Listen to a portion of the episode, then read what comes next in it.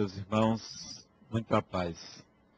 Há muitos anos atrás, eu estava na cidade de Zurique e alguns dias ali de folga, depois de uma palestra, pelo menos uns três ou quatro dias de folga, e eu resolvi caminhar na beira do lago de Zurique.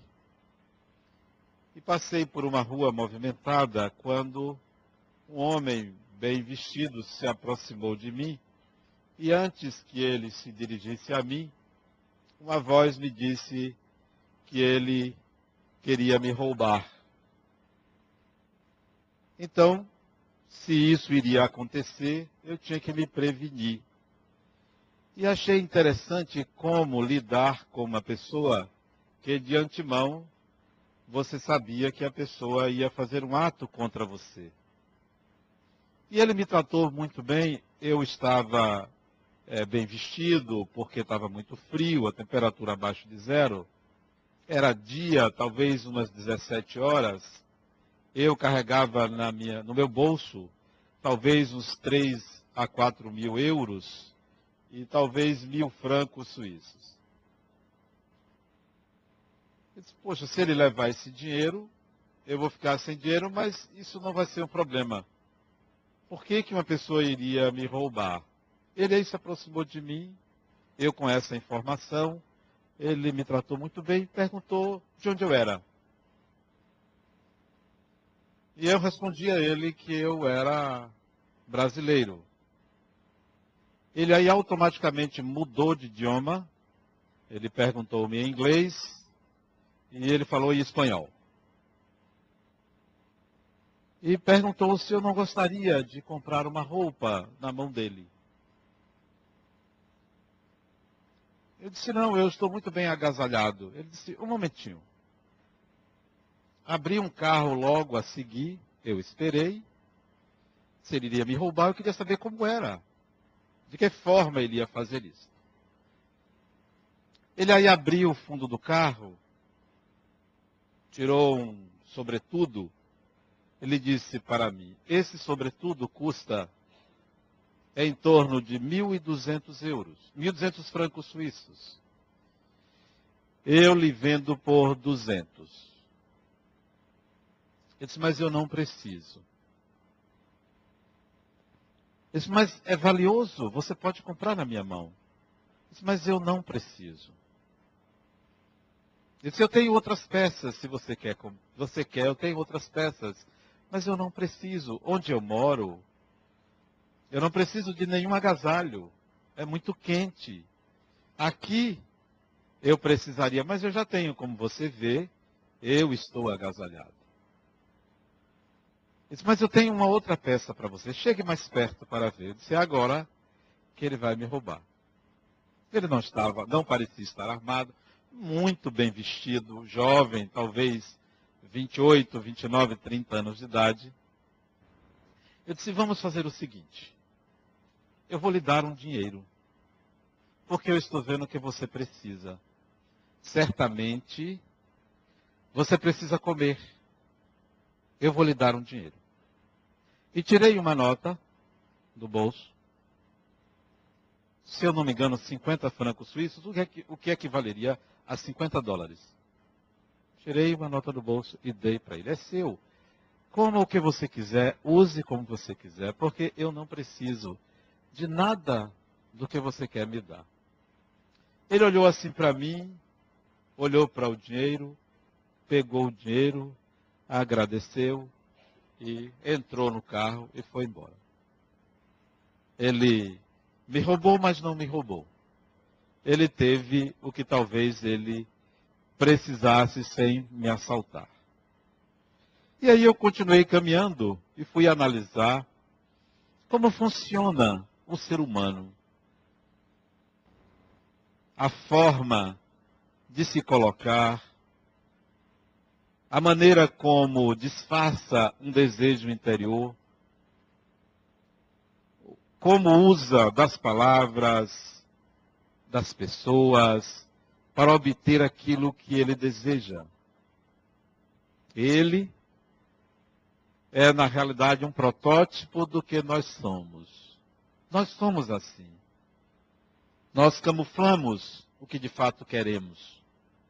Os nossos desejos mais recônditos ficam guardados para uma instância que não aparece. Inconsciente às vezes, muitas vezes consciente, mas que não é postulado, não é colocado, mas está lá. Às vezes nos traem esses desejos íntimos, nos expõe às vezes, nos coloca em situações difíceis. Nem sempre conseguimos educar esses desejos interiores. Ele, esse indivíduo, que me lembro até hoje é a fisionomia. Isso deve ter talvez uns 12 anos atrás ou mais. Ele não é diferente do que nós somos. O aviso de que se tratava de alguém que queria me roubar, eu entendo como sendo: aprenda. Analise, veja, conheça a mente humana. Essa é a razão por que a psicologia tem uma aceitação popular muito grande? Por que, que as pessoas gostam da psicologia? Por que, que as pessoas gostariam de conhecer? Também o Espiritismo. Porque trata daquilo que é algo misterioso, trata do si mesmo, da essência humana. E nós estamos caminhando cada vez mais para descobrir o que é isso chamado eu. O que é isso chamado indivíduo, pessoa? Nós não temos certeza do que é isso. Nós vivemos numa interrogação muito grande sobre a nossa própria natureza, sobre a nossa própria maneira de ser. Nós não nos entendemos buscando, buscamos explicações plausíveis, racionais, para entender a nós mesmos. Porque o ser humano é um grande mistério é uma grande incógnita. Isso em pleno século 21. 2013 nós somos uma incógnita. Não há um ser humano que se auto-explique. Qualquer explicação é parcial, momentânea. É para acomodar a consciência. É para que a gente se sinta confortável. Mas ninguém se auto-explica. Eu, o que sou eu? Ah, eu sou e, e você precisa de referenciais para dizer quem você é, porque de fato você não sabe como funciona o que é o próprio ser humano. São milhares de anos de evolução, para não dizer milhões de anos de evolução, sem saber sem ter alcançado a consciência de si, sem ter educado seus instintos, sem saber como funciona a própria mente, sem entender de onde vem o desejo, sem entender de onde vem a motivação interna, sem entender o que é a energia psíquica ou psiquismo humano, cheio de incógnitas o ser humano. Isso pode ser visto até na própria psicologia. São pelo menos quatro grandes escolas que explicam de formas diferentes a mente humana. Quatro escolas diferentes. Ainda há uma que diz que a mente não existe. E é a escola da psicologia. Veja, é um negócio surreal. Se a própria ciência criada para explicar o que é consegue dizer que não há, imagine que caos que ignorância ainda existe sobre o próprio ser humano. Agora, se é assim com o ser humano, se há essa ignorância toda, se uma simples pessoa que se aproxima de você, você não sabe o que é que essa pessoa quer de você, não tem como saber. Se você não sabe nem sobre você, imagine sobre Deus. E tem gente que acha que sabe. E tem gente que acredita piamente num determinado Deus que para esta pessoa é algo absolutamente concreto. Imagine. Se do próprio ser humano há uma ignorância tão grande, imagine sobre Deus. Aquilo que nós chamamos de Deus merece de nós um capítulo à parte para procurar entender sem de fato entender. E é óbvio então que nós, quando recorremos a Deus, quando pensamos em Deus, estamos nos referindo a uma ideia, a uma ideia pessoal, a uma ideia própria. Nascida essa ideia das nossas experiências, das nossas crenças, da cultura, da educação, das influências paternas e maternas, do Zeitgeist, de uma série de vetores que influenciam para que a gente tenha uma ideia pessoal a respeito daquilo que nós chamamos de Deus. Quem aqui pode dizer que tem uma precisão a esse respeito? Se não tem, sobre si mesmo, imagine sobre algo não humano, extra-humano. E se for humano, deixa então de ser Deus. É uma incógnita. A razão do ser humano de existir é também outra grande incógnita. Por que eu existo? Para que eu existo? E quem desvendar esse mistério do para quê, avança milhões de quilômetros adiante na sua própria evolução. Descubra para que você existe. Nem precisa descobrir quem você é, mas se descobrir para quê, já caminhou muito. Não é uma resposta que possa ser encontrada numa ação específica, numa tarefa, numa missão ou numa ocupação. O para quê é algo muito mais profundo. Então, a ideia de Deus requer reflexões muito maiores. Agora, antes de vir para cá, eu recebi um telefonema de outra cidade. Adenauer, está tudo bem comigo, tudo bem. Aluguei um apartamento, comprei as coisas básicas, está tudo ótimo. Você não fica feliz, não? Eu disse, claro, irmão meu, claro, meu irmão, eu fico muito feliz, está tudo ótimo com você, que bom. Você me ligou para dizer isso, poxa, eu fico feliz. Ele disse, é, pois é. Mas aí é que vem a intenção, a razão, o desejo. Né? Se está tudo ótimo, de nada precisa, mas alguém tem que garantir o ótimo. Você poderia me adiantar né? alguma coisinha? Né? Então, vem aí os a mente humana funcionando. Quando eu olho já o nome, eu já sei. Né? Olho assim, apalpo o bolso, vejo, a... ah, então eu vou atender, já sei quanto eu tenho. É o ser humano que camufla, esconde, ainda não descobriu que ele pode obter, ter, dispor de todo o universo ele se prende ao pequeno.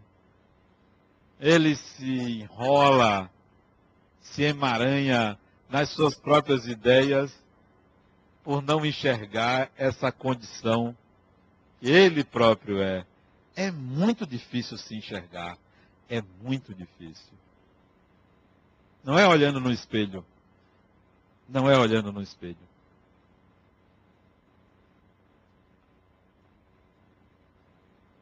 E outro dia perguntei a uma paciente minha, ela, uma mulher fantástica, ela jovem, eu disse, Fulana, para que, que serve um homem?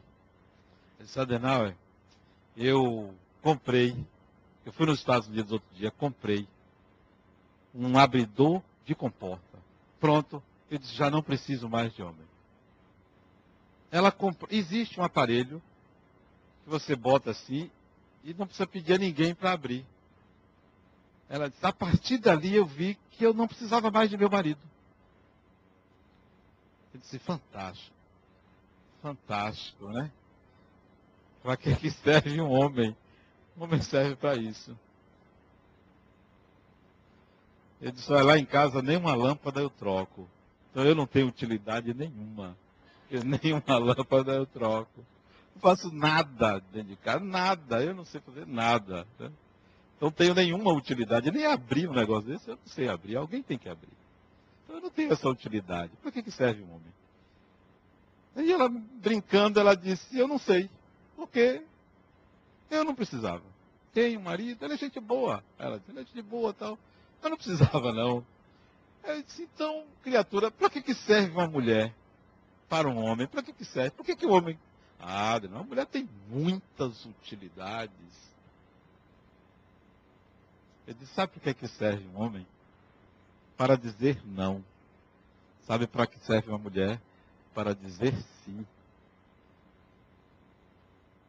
Nós temos dificuldade de nos enxergar se não há o oposto, não é possível uma visão de si mesmo.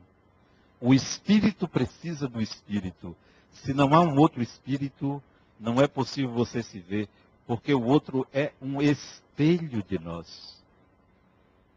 Nós precisamos do espírito. Nós precisamos de outra pessoa. Se não há um contraponto, a gente não cresce. É por isso que os casais brigam. Briga porque não se aceita o contraponto.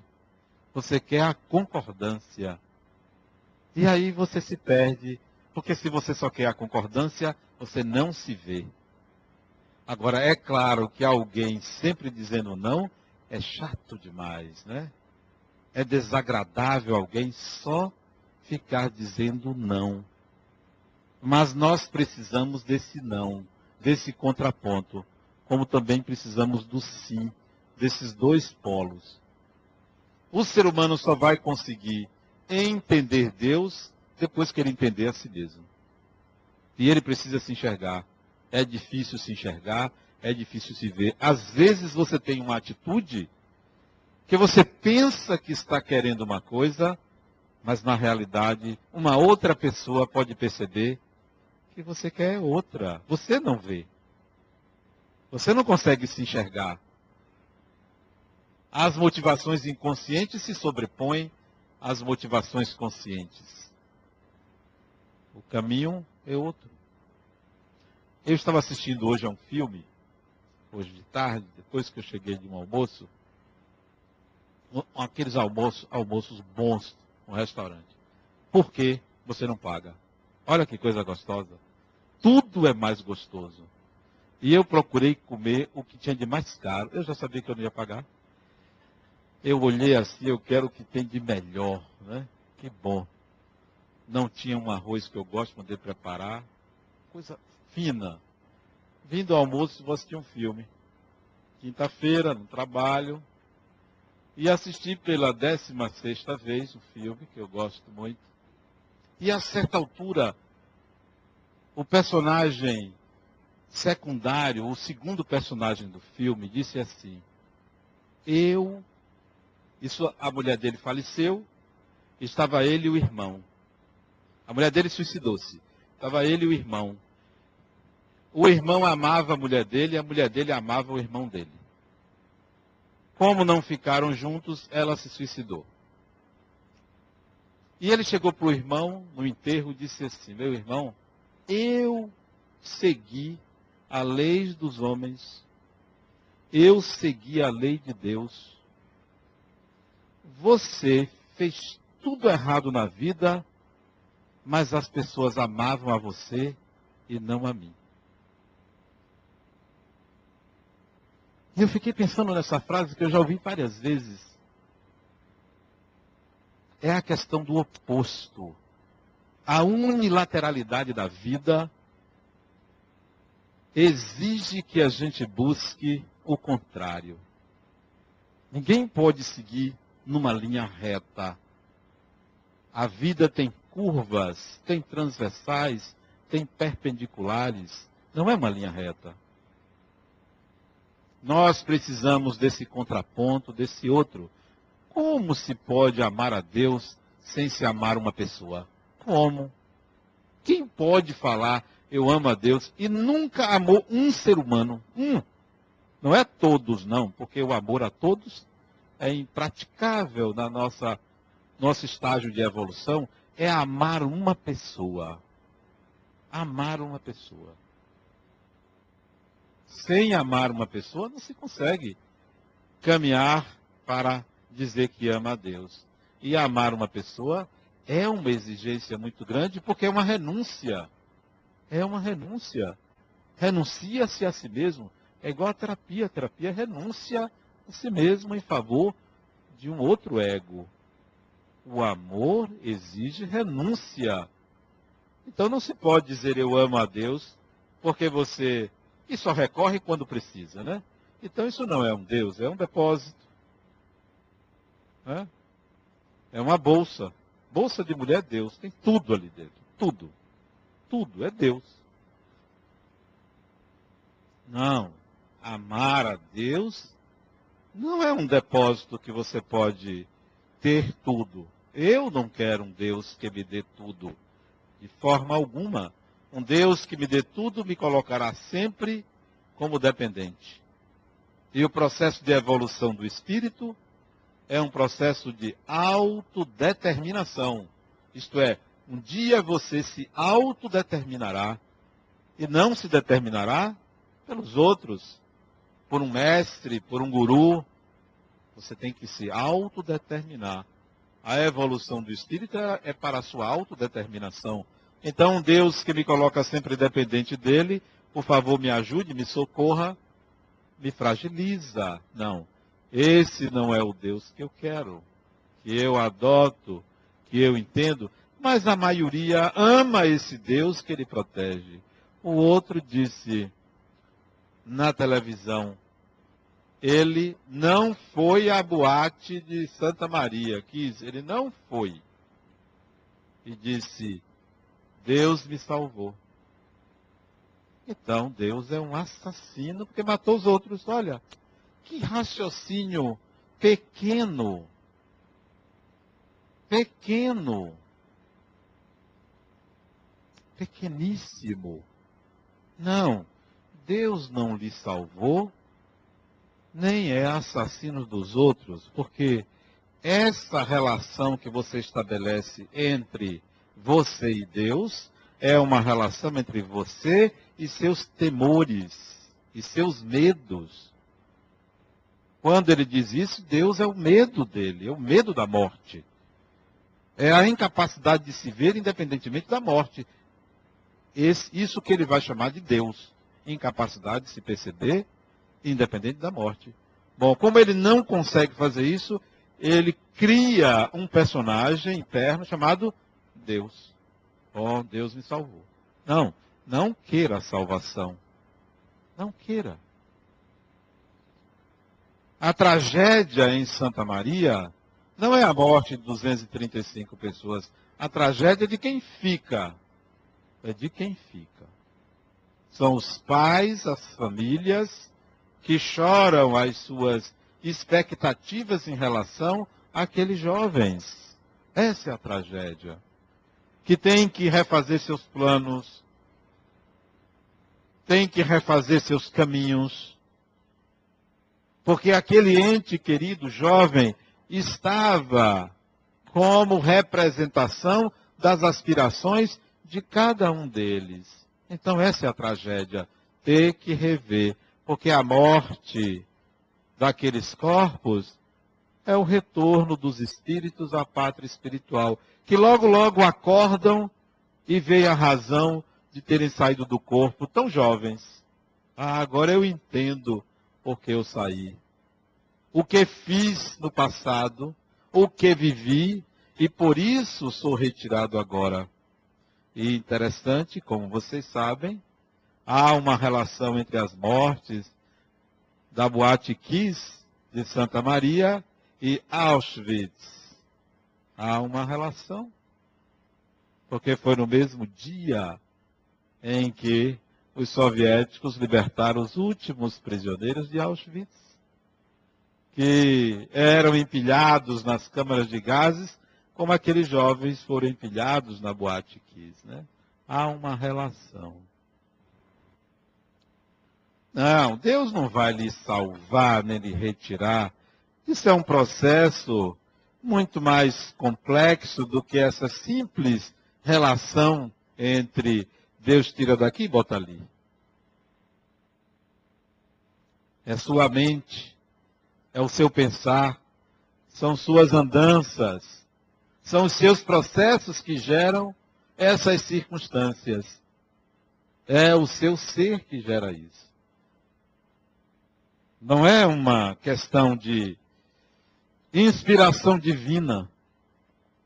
Eu estava dizendo aqui a elas duas sobre o processo de escrever um livro como esse. Eu fico surpreso como os pensamentos nascem dentro de mim.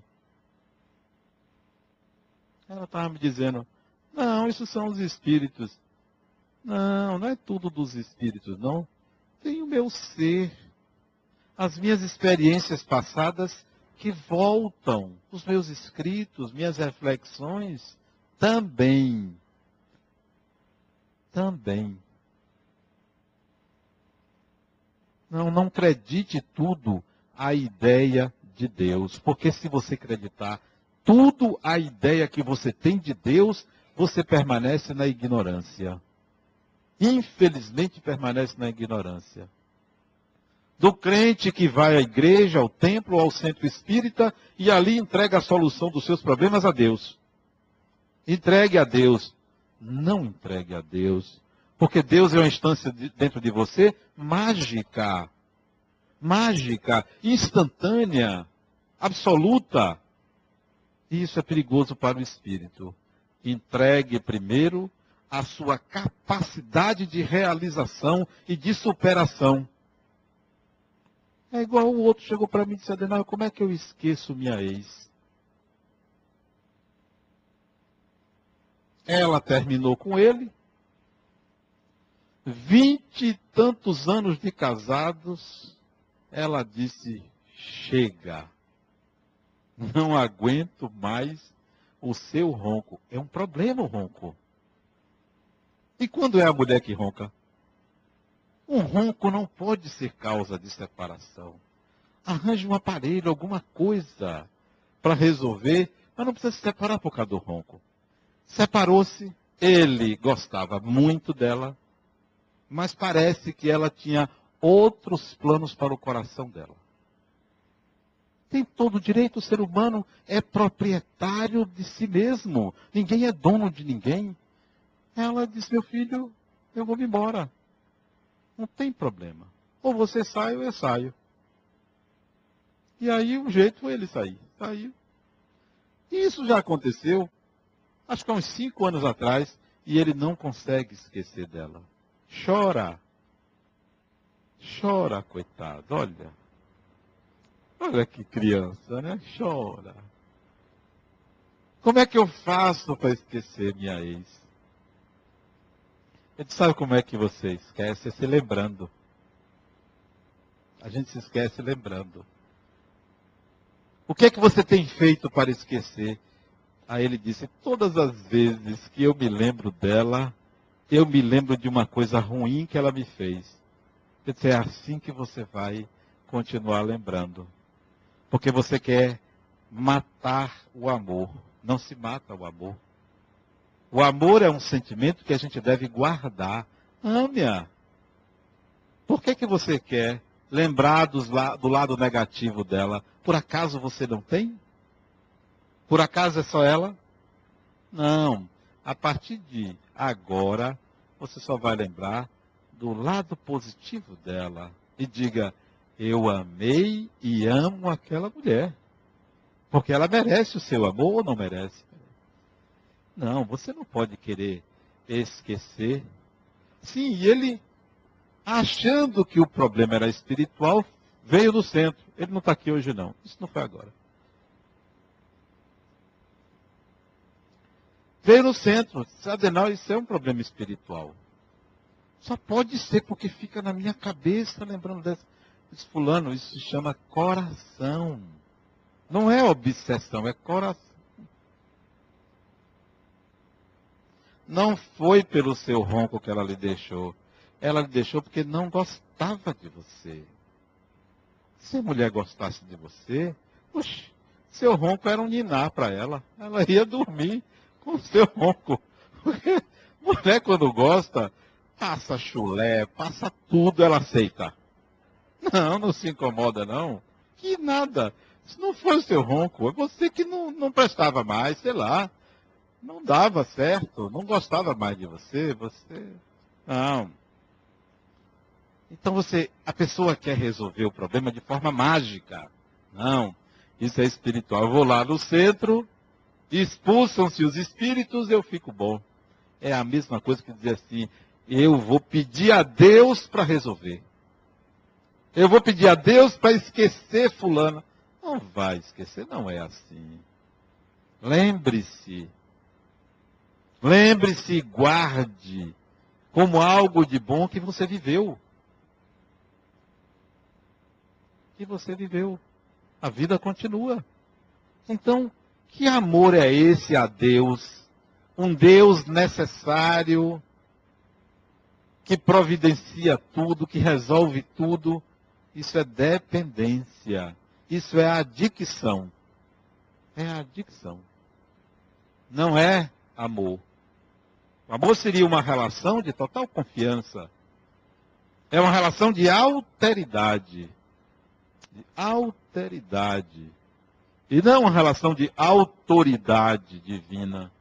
É um equívoco nós colocarmos Deus nesse lugar. As religiões crescem no mundo graças a essa ideia mágica de um poder absoluto divino que resolve tudo. O pobre, pobre de espírito, vai atrás disso. Porque ele tem medo. Porque ele ignora, porque ele é ignorante. E quando eu digo pobre, eu não estou falando de pobre materialmente, não. Porque está em todas as classes sociais essa ideia de salvação divina salvação divina. Um dia vocês vão desencarnar. Os mais velhos primeiro, a lei da vida. Os mais jovens depois. E vão perceber que a ignorância do espírito não está só encarnado continua ignorante, desencarnado, mesmo percebendo a própria imortalidade. Porque a percepção disso não é suficiente.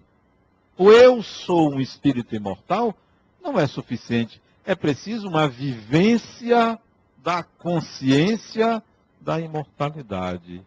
Então, não é suficiente dizer eu creio em Deus, ou eu amo Deus, não é suficiente. É preciso uma vivência dessa relação. E essa vivência requer experiências com o outro. Quer amar a Deus? Ame uma pessoa. Quer respeitar a Deus? Respeite uma pessoa. Qualquer pessoa. Porque o divino está no humano, à sua frente, do seu lado, atrás. É no humano. Enquanto não olharmos uma outra pessoa como uma representação de Deus, nós não vamos alcançar de fato o que é Deus. Não vamos alcançar.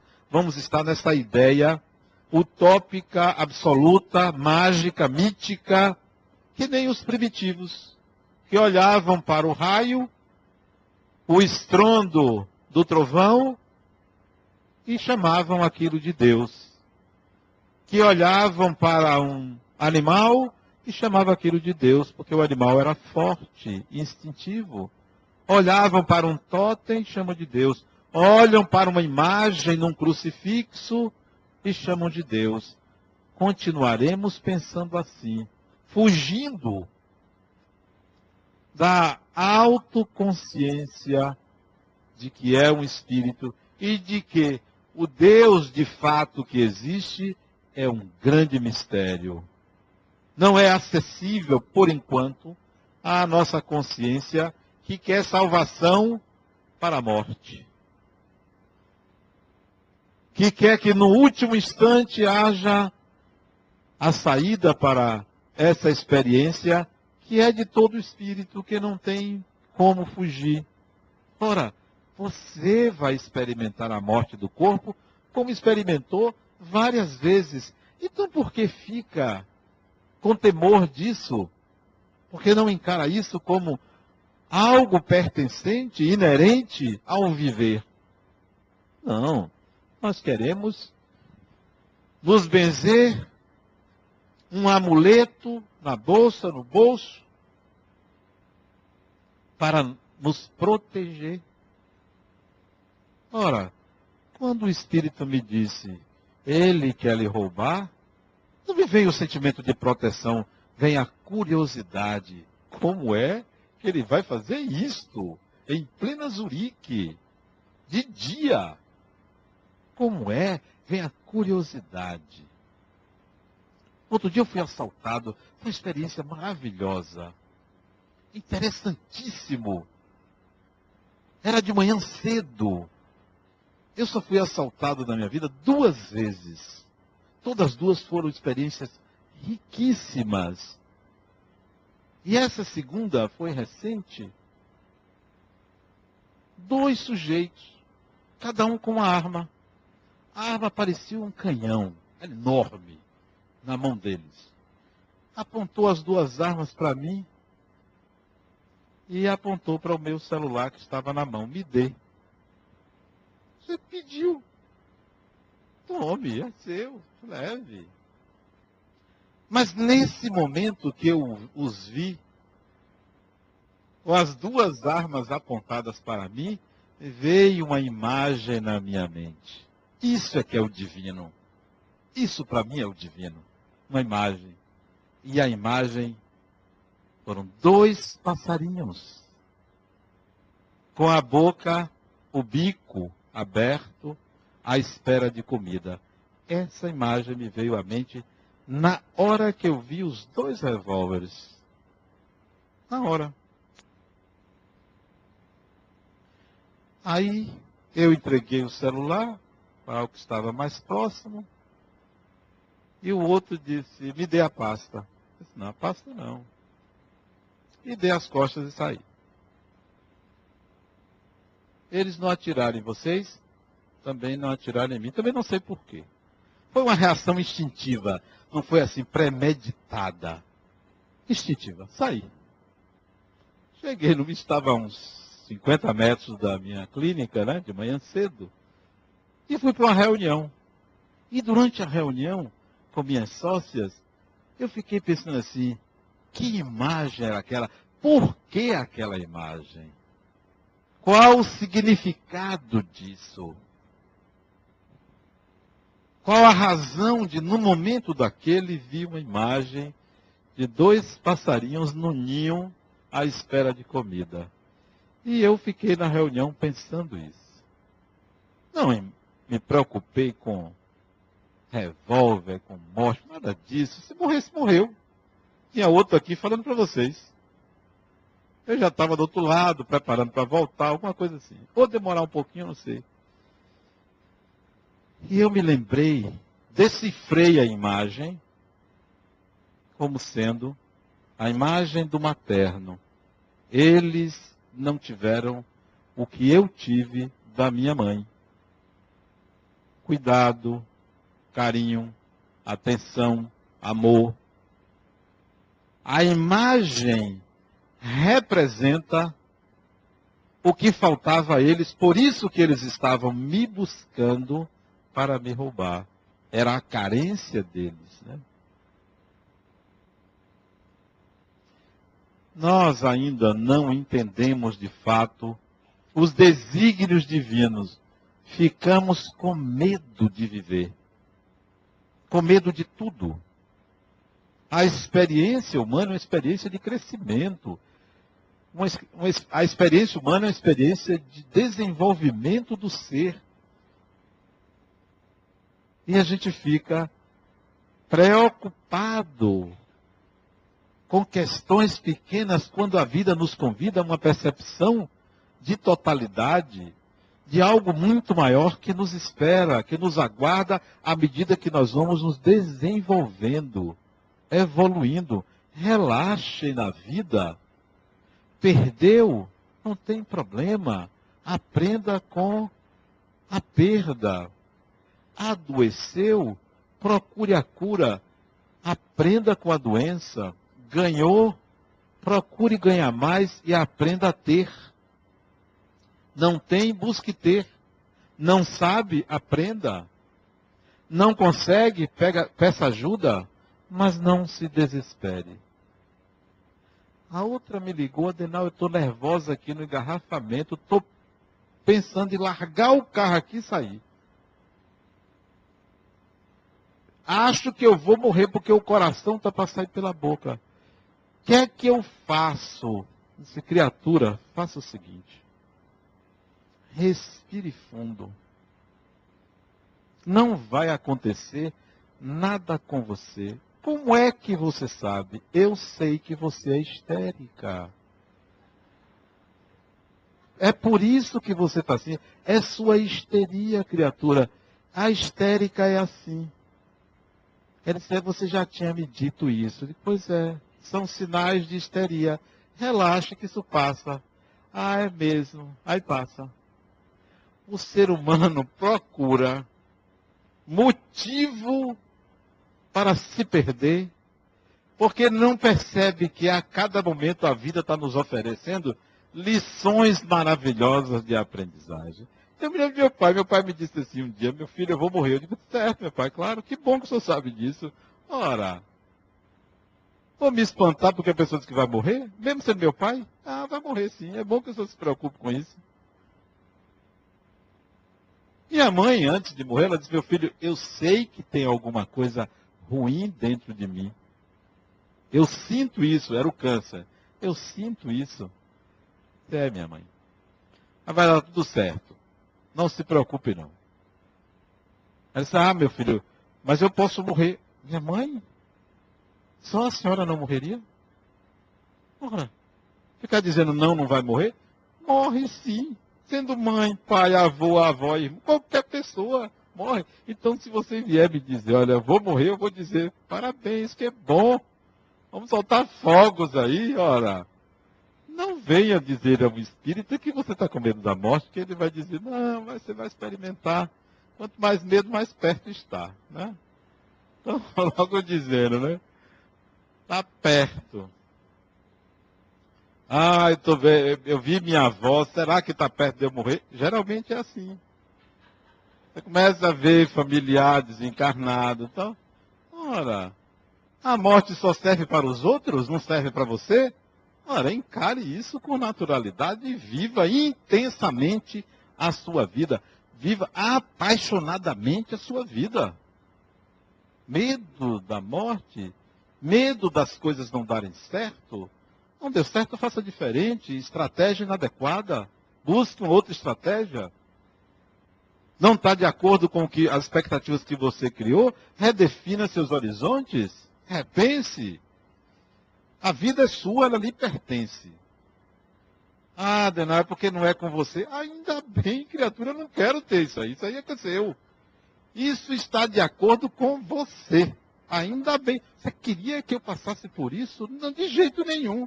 Eu já passo pelos meus próprios problemas. Esse é seu. E é desse tamanho porque você só fa... Às vezes eu digo, porque você não presta. Às vezes eu digo. Outras vezes eu tenho um pouquinho de caridade e digo porque você deve ter um passado. Se não foi no presente, é no passado. Ora, quer um consolo que maqueie? Não, encare a sua vida. Ela lhe pertence. Não entregue a Deus não entregue a Deus. Porque entregar é igual a devolver um presente. Na cena do filme que eu assisti hoje, pela décima sexta vez, ele trouxe um bracelete para ela. E disse para ela que aquele bracelete na tribo que ele encontrou, na comunidade que ele comprou, é um bracelete de proteção. E deu a ela. Ela, antes dela se suicidar, ela nervosa porque eu estava vendo, né? Tinha muitos anos que não via. Disse, não, eu não posso aceitar, vou devolver. Ele recebeu o bracelete, pegou na mão dela, colocou, fechou a mão, disse, não, aceite. Aceite o presente, é um presente. Assim é Deus. Nós não podemos entregar a Deus, devolver a Deus. Não. É um presente, como o bracelete que ele deu a ela. O nome do filme? Quem assiste filme já sabe, pelas duas cenas que eu citei. Como é o nome do filme? Lendas da Paixão, claro. Onde dizem que o personagem principal parece comigo, Brad Pitt. Eu, eu sou eu. Dizem que ele parece comigo. Eu sou eu. Não me troco. É um presente de Deus, não devolva a sua vida, não entregue sua vida, resolva a sua vida, porque ela acontece nos escaninhos da sua mente. Ela acontece dentro de você, ela não acontece fora de você. Nós pensamos que a nossa vida se dá cá fora, ela se dá dentro de você. Só você sabe o que se passa na sua intimidade. Só você sabe. Nem tudo você coloca ou consegue colocar para o outro. Então, a vida é patrimônio pessoal, é seu. Como vou entregar a Deus? Como vou devolver? Devolver para quem? Ou dizer a alguém, minha vida está nas suas mãos? Não está na mão de ninguém. Ou dizer, eu sem você não sou ninguém, eu não vivo. De jeito nenhum. A vida é sua, é patrimônio individual. Não devolva, não entregue a Deus. Não peça a Deus que solucione.